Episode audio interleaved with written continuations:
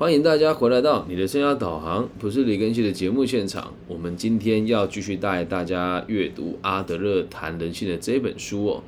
我们来到了第七十八集了。哎，我知道大部分的人呢，我们做这个读书会都是以这个精简为主。那我们反其道而行，把它每一集都拆得很细，然后会会陈述一些我自己个人的想法啊。好，那我们今天的题目叫开朗的人。那在开始之前呢，我想要让大家听一首歌，是伍佰老师的《我会好好的》哦，我觉得很好听，然后跟我们今天的这个内容哦，其实也是息息相关的哦。不要说你爱我，你想我，如果你的心里没有这么做。只是勉强的敷衍我，我知道了会很难受。我要你默默走，不回头。我会清楚明白你要的是什么，不需勉强的安慰我，说奇怪的理由。我会好好想象的时间一直去，回忆真美丽，是我想着你，一直想着你，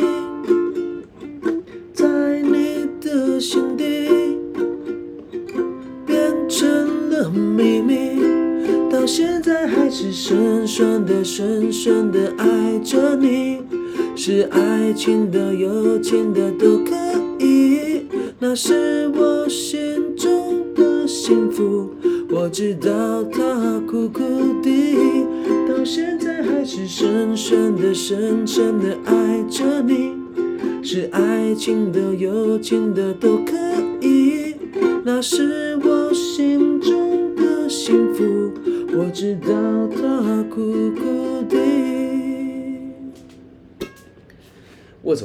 这首歌呢？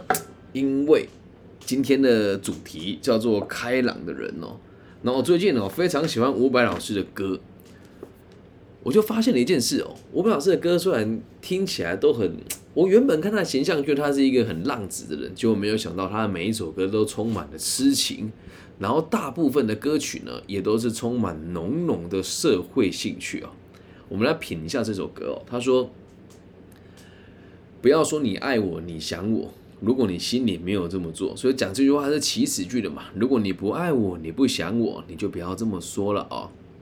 然后说你勉强的敷衍我，我只想让你知道，我知道了很难受，所以请你说出真实的感受。下一段他说：“我要你默默走，不回头。”我会清楚明白你要的是什么，所以他说他也不想让你难堪，只要你说了我就知道。下面这句多温柔啊！他其实是写给王心凌唱的。他说不许勉强安慰我说奇怪的理由。那他也知道你做了奇怪的理由，可是他没有怪你哦。下一句话他说什么呢？他说啊，我会好好的，花还香香的，时间一直去。回忆真美丽，是祝福的，是理解的，是知道自己不够好的。下面又说了，我是想着你，一直想着你，你在我心底变成了秘密，因为我知道说出来了会造成你我的负担。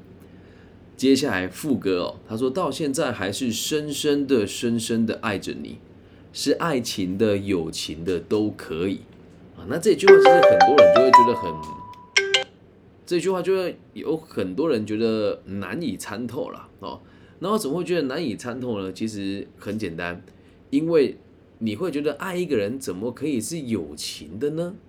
但是有些人就是爱到他认为只要能够陪在他身边，我就觉得没有问题，我就觉得都可以了啊。所以如果你真的喜欢一个人，你真的会不在意他是爱情还是友情哦。然后最后他说，不管怎么样。那是我心中的幸福，然后最后再补了一句：“我知道他苦苦的。”而这里面的每一句话都没有苛责这个离他而去的恋人。所以恰巧跟我们今天读书会的内容哦，叫做开朗的人，有异曲同工之妙。你看这首歌听起来虽然听起来虽然悲情，但其实啊，它是很开朗的。那我们一起来看看今天的内容吧。在我们之前的内容啊，都已经有提过，我们可以根据一个人有多少意愿服务大众，以及帮助他人，带给他人欢乐。就可以轻易的明白这个人的社会意识的指数有多高。能够把欢乐带给大家的人，会比较吸引他人。那总体来说啊，这种人的个性呢，开朗，而且比较容易亲近，同理心也比较强。具备这种特质的朋友，我们直觉就能判断出他们的社会意识的指数相当高。好，那这边我就回想了一下我的。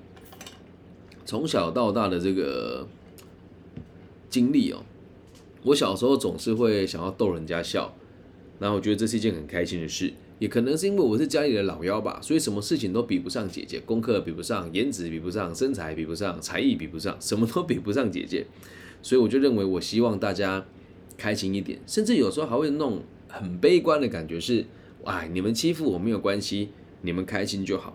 那其实某种程度上也算是非常高度的社会意识哦。那再回到我现在，我就一直在检讨我自己哦。我是个同理心的人吗？我认为我是哦。可是当我看到在教育领域或是跟我立场不一样的朋友，我就会对他们有不开心。那我就在想，我小时候或者是我年轻的时候，为什么可以这么不顾一切的讨好别人呢？后来想一想哦，这真的跟你成长的过程有关。以前你会认为让人家开心就是对社会有益处啊，而到现在我们的工作还有我们的这个社会的阶级不允许我们再逗人家开心而已，逗人家开心也是必然的。但如果一辈子都在讨好别人，那你这种开朗就不叫真的开朗啊。我们继续往下看了，什么叫开朗？那这样这个类型的朋友，上面讲的这个类型的朋友，就是愿意分享跟愿意贡献给他人的朋友。即使他很有能力了，然后也真的已经在一个领域这个独占鳌头的时候，他也不会轻易的给别人压力，不会要求别人替自己做事情，更不会任意的把自己的焦虑转移到他人身上。而这样子的朋友通常都很能干，在人群当中会散发出快乐的气息，他的日子啊会过得充实又美好。我们可以感觉得出来啊，这种人。就很善良，而他们的善良啊，不只是只表现在他的外显行为上，对人的态度也是如此的。他们关心的是他人的利益以及他们的整体外貌。那通常开朗的人，他的外观、衣着、言行举止、说话的模样、笑声哦，还有他快乐的心境，都能够看得出来。那我自己就要问我自己哦，呃，在最近啊，也发生了很多。就是同行的这个攻击的事件啊，其实就我现在看来，这个事件越看我越觉得没有什么。甚至在最近有发生了一件事情，前几天我接到了一通电话，然后他说：“哎，庚希老师你好，我是某某单位聘过来的咨询师，请问可以耽误你几分钟吗？”我说：“可以啊，因为这个某某单位以前是我服务的，那我不知道他透过了什么管道，或者他们长官发生了什么事，就把我换成他了。他跟我说。”我想要问您咨询的报告该怎么写？那从他说话的口气，我就知道他应该很没有经验。那他考了证照，在台湾目前很多人去报考，那这个证照也不能说他不值钱哦，就是一群在大陆说自己很能干、很牛逼的一群老师，但你百度他一点资料都没有的这群人哦，他们在台湾大张旗鼓的要年轻的朋友说啊，你要当讲师就加入我们啊，然后就收个咨询费用这样。那他取得这个咨询的这个资格之后呢，去这个单位做咨询，可是他一做的不好，他自己也知道；二他报告不会写；三他的承办人员竟然请他打电话给我。那我问他说：“那你你什么地方有问题？”他就跟我讲说他跟那个学生的互动过程。不过他也蛮离奇的，他说他这个学生读会计系，他建议他以后就是去公司当财务人员。他说他觉得除了财务人员之外，也没有其他的选择了。我说哇哦，兄弟，你这个戳的非常离谱诶，会计系毕业去公司当小财会，大部分是很困难的。我就解释给他听嘛。他说啊，原来是这样哦，我们受训都没有教诶。我说你们受训不会教这些东西，因为教你们老师也没有业界经验啊。然后我就很有耐心的跟他说，你该怎么去补救这件事情。我说你寄个 email 给这个同学，说你过去的时候因为对于这个会计的领域不是那么的了解，那之后的功课之后应该要怎么修正。然后也教他这个报告该怎么写，处一句话该怎么做，后续追踪怎么做才是最有效率的，我一一都教给他了。但让我没有想到的事情是他最后就是问我说：“那老师，我也想知道我要如何让自己更好。”我就开书目给他，然后跟他讲说那些没有必要的受训就少上啊。他说：“你凭什么那么一口咬定我们的受训就是没用的？”我说：“嗯，也不能说他没用吧。但是今天你都来找我了，这件事情你不应该找我，应该找你的这个培训单位，或是找你去的这个老师，问他你该怎么写报告，而我愿意帮你写。”然后你还说，然后后来又说，你这样子不会觉得你自己被讨厌吗？很讨人厌吗？我说，如果你过得开心的话就好，你不一定要跟我一样。但如果你不开心又看我不顺眼，你或许试着用我的方式学习，可能就会看我顺眼一点吧。那我觉得这也很像我们今天书里面提到的，同理性强，能力不错，然后在人群当中不会把自己的焦虑转移到他人身上。他这么告诉我的时的时候说：“你难道不怕自己被讨厌吗？”其实这句话我已经听得蛮腻的了。那我怎么讲腻呢？其实就每天都在发生，但是也总是会有一些人会喜欢拿这个东西来互相攻击嘛。再比如，再比如说，呃，在上上个礼拜又发生一件事情，有一个老师跟我转述说，有个学生跟他讲，大家都不喜欢上李根熙的课，然后这个学生呢恰好有上过我的课，于是我就打了电话给他，我说。我想理解一件事啊，就是如果你们以后学校办活动，我我要理解我该怎么协助你们。就是为了有老师跟我转述，您跟他说学生不喜欢上我的课，他说我问他说是真的是这么一回事吗？如果是的话，我想要改正我的我的上课方法。结果他的回答让我非常惊艳哦，他说没有啦，其实上一次 C 老师跟我说有人不想上你的课，然后他跟我讲的时候呢，这个 A 老师也在旁边。然后 A 老师问我有没有这么一回事，我当下也不能否定，我说，诶，可能每个人立场不一样吧，所以就被解释成这个样子了。那整个过程其实，嗯，这个组织我也都会定期捐钱给他们。然后知道这件事情之后，这个同学对我很不好意思，他说：“老师，我当下没有听你平反，真的很抱歉。”我说：“不会不会，没有关系。”然后他就问我说：“那你下个学期还会资助我们的社团吗？”我说，您可以先问问看，你们想要骗的老师愿不愿意资助你们？因为我来授课，你们没有给我讲师费，我还捐钱给你，我都可以接受。但如果你们接受其他老师的说法，说其他老师的课是你们更想上的，那你就找他们要钱吧。我的立场那时候就是这样。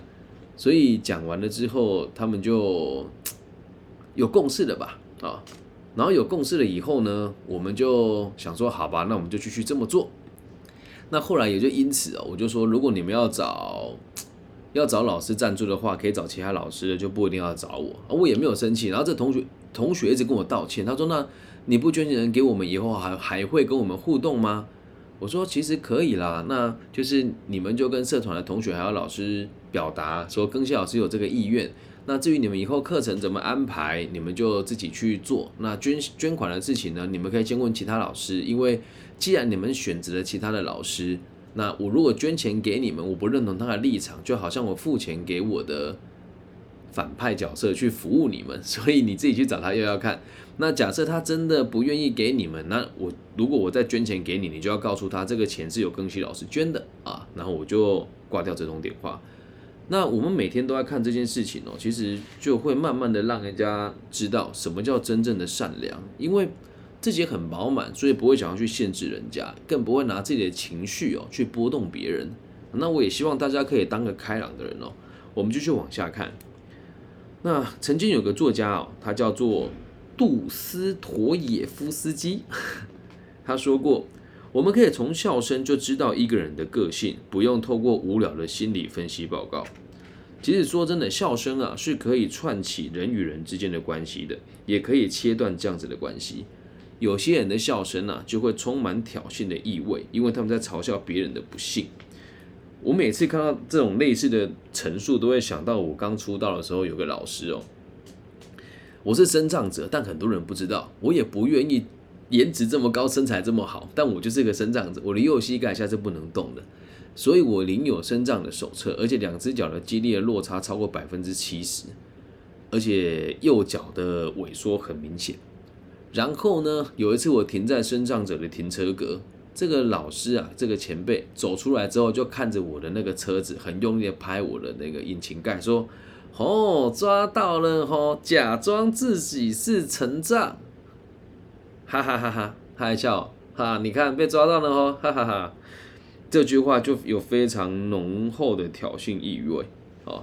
那其实你可以想到很多那一种善笑哈，比如说像台湾最近有一个人媒体人叫周玉蔻哦，还有一个这个跟他一起打对台的这个什么王什么威黄宏威女士，他们在那边彼此挑衅彼此的笑容，就是这些笑。所以有些人的笑看起来就很贱啊，这个人就蛮王八蛋的。可是呢，如果你的笑声是爽朗的，你就会发现，嗯，大家都比较愿意接近你哦。跟大家分享一下我年轻的时候在夜店很常使用的伎俩，和大家聊天的时候，我会笑得很开心。但这个不是假笑，也不是很自大的笑，就是和人家讲话的时候觉得很开心，就会发自内心的笑。而你这个笑声，旁边人会感受得到。有些人就这样，这个就没有人会喜欢嘛。然后有的人就哎，我觉得不错，这个东西还不错，这种笑声人家就比较喜欢一点点。所以你可以自己自己去想一想，你的笑声人家喜不喜欢哦？我们继续往下看了，人的群聚关系其实是天生的本能，可是有些人哦，他就真的笑不出来，他们疏于与群众的关系，没办法带给他人欢笑，而自己看起来也不快乐。那这个也无意冒犯大家啦。如果你们学校辅导教室或者是学生智商中心哦，你可以去看一看里面的心理师，会笑的人真的很少啊。那你去看一些你进去了看起来脸也臭臭的这些辅导室的老师呢，那就是真的无法带给别人欢笑的人哦。那还有另外一种人呢，他们心里只想着自己在生活当中可能会遭遇到哪些痛苦的事，所以完全无法将快乐散播给其他人。不管他们走到哪里，好像都只想把那里的光给灭了。他们完全都不笑，除非有人逼他们跟他们一起笑，或者他们想要假装自己是可以散播欢笑的人。因此哦，为什么有的人同理心很强，有的人却缺乏同理同理心？这也不是什么难以理解的事啊。你有没有发生过，或者是认识这种朋友？他不能接受你太开心。我就遇过这种人哦。就你跟他分享什么开心的事，他要觉得这有什么好笑的，对，真的很有趣。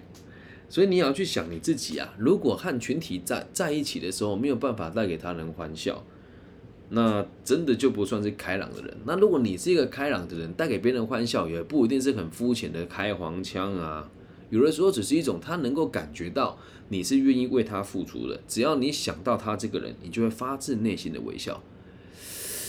我知道这样子讲很肉麻啦，但是如果你有这个状况，我请你留言给我，或是在任何平台打字给我，就是庚希老师的存在会让我在有时候想到会会心一笑。你有这个状况的同学可以留言在我的频道里面，我会很开心，因为有蛮多人跟我讲过这件事的。他说，其实听你的节目听久了，有时候想到你，我就觉得很开心，因为有一个比我还要傻的人在做令人在做让社会更安定的事。对，如果你有这个状况，请你让我知道。那其实，在我心里哦，我想到我女儿，我就会笑得很开心。那我女儿呢，确实也是开朗的人，所以在这边也跟大家呼吁一下：如果未来有机会的话呢，或许你也可以试着让自己变成开朗的人，也可以试着引导你身边的人开朗。那我们来看一看哦，如果不开朗的人，大概都是什么状况哦？大概都是缺乏同理心的人哦。缺乏同理心的人，他们喜欢泼人家冷水，也喜欢找事。搞事，会四处对别人说这个世界充满了痛苦与哀伤。有的人经常表现出被生命重担压得喘不过气的样子，生活只要遇到一点点的小困难，就要小题大做，搞得好像未来一片黑暗，一片忧郁。他如果看到别人很开心，他们就一定会说一些让人家难过的话，迫不及待想要让对方也看到这件事情的黑暗面，会假装自己好像有预言能力。为了达到这种目的啊，他们不会只用言语，甚至还会用行动干扰你，让别人快乐不起来。那他自己呢，也无法融入群体。无论对自己或对别人而言，他们都是彻底的悲观主义者。今天我跟我的协会的秘书长要讨论一件事情哦，因为针对近日很多这种不孝跟不法，也不要讲不法了，就是一些呃很喜欢在北部跟所谓的台湾的顶大做这个讲师培训的组织哦，他们一个人的收费大概是几千块到几万块不等。那收的学生其实也不多，仔细看他们的这个群体，好像人很多，但都是那几个人。然后很多人他其实也不付钱，他只是想要来这边沾个光，然后只花了几百块。那他们是一群人哦，那你可以说这一群人就是有社会兴趣的吗？No No No，有时候一群人聚在一起会一起做出很没有同理心的行为哦。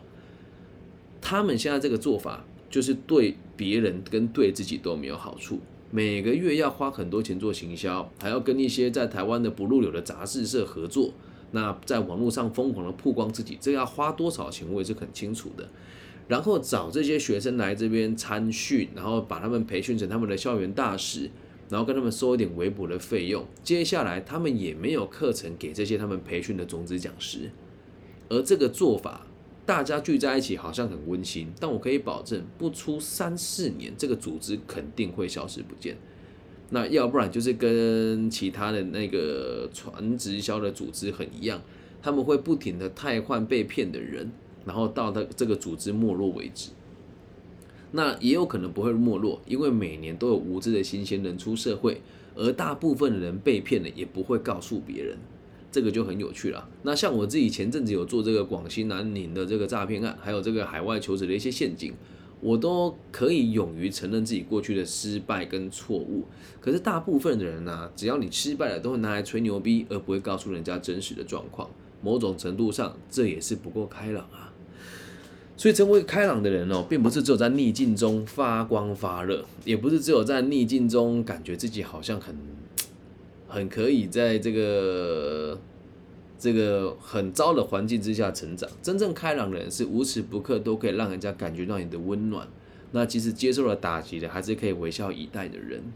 所以这一集希望让大家知道，在阿德勒谈人性当中呢，开朗这个性格有多重要。那么在下面几集啊，我们这个书里的分分布，我觉得他这次的这个章节的安排蛮特别的，就把一个一个的个性哦切分出来，那我们会一一的跟大家分享。如果可以的话，我也希望你是一个开朗的人。那假设你听我的节目，也感觉到我是个开朗的人，或者你想到我的时候，也会觉得蛮开心的。也欢迎大家可以私讯我，让我知道你们听得到，也让我知道我在你们心目中我是个开朗的人。那如果你想对我有一些批评跟指教，我也是开心的，因为如果你批评我的东西是有道理的，我就肯定会听。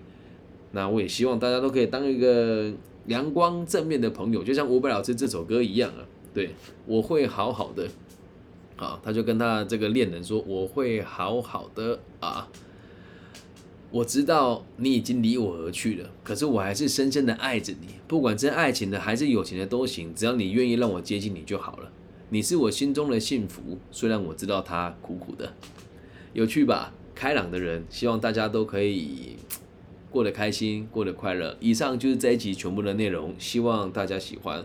那如果你是第一次加入我们读书会的朋友呢，也欢迎大家去读这本书哦。这本书是在台湾地区由远流出版社出版，林小芳老师翻译，由阿德勒博士的亲自著作，叫做《阿德勒谈人性》哦。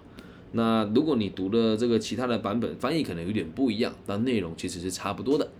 如果你们有想听我讲其他的这个书的内容，也欢迎大家跟我分享。那目前我的频道进行这样子的读书会，这个是第四本了吧？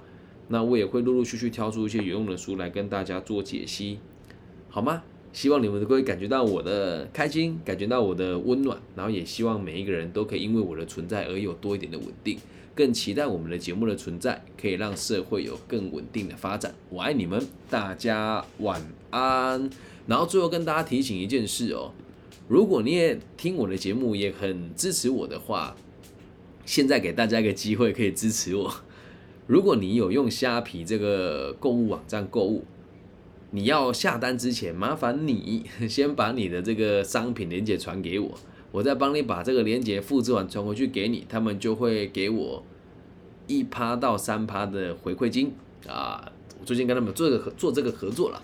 那至于在不同的这个领，这不同区块的朋友啊，或者是在不同疆疆界的朋友，你们只要能够用台湾的这个网站去刷卡跟出货，我都可以得到这个回馈，好吗？就是虾皮选了一万个在台湾，他们认为在网络上有影响力的人，那非常开心的是，我也被他们评选为其中一个。对，那如果你们对我的节目也蛮支持的，然后想说啊，也不想要多花钱赞助我，那可以用这个方式。反正我们的节目一直以来都是五块十块不嫌多，五万十万也不嫌少。那进行了这么久，就是今年的赞助的收入其实也不高了。嗯，如果大家有超常买虾皮，再麻烦大家多多回馈啦。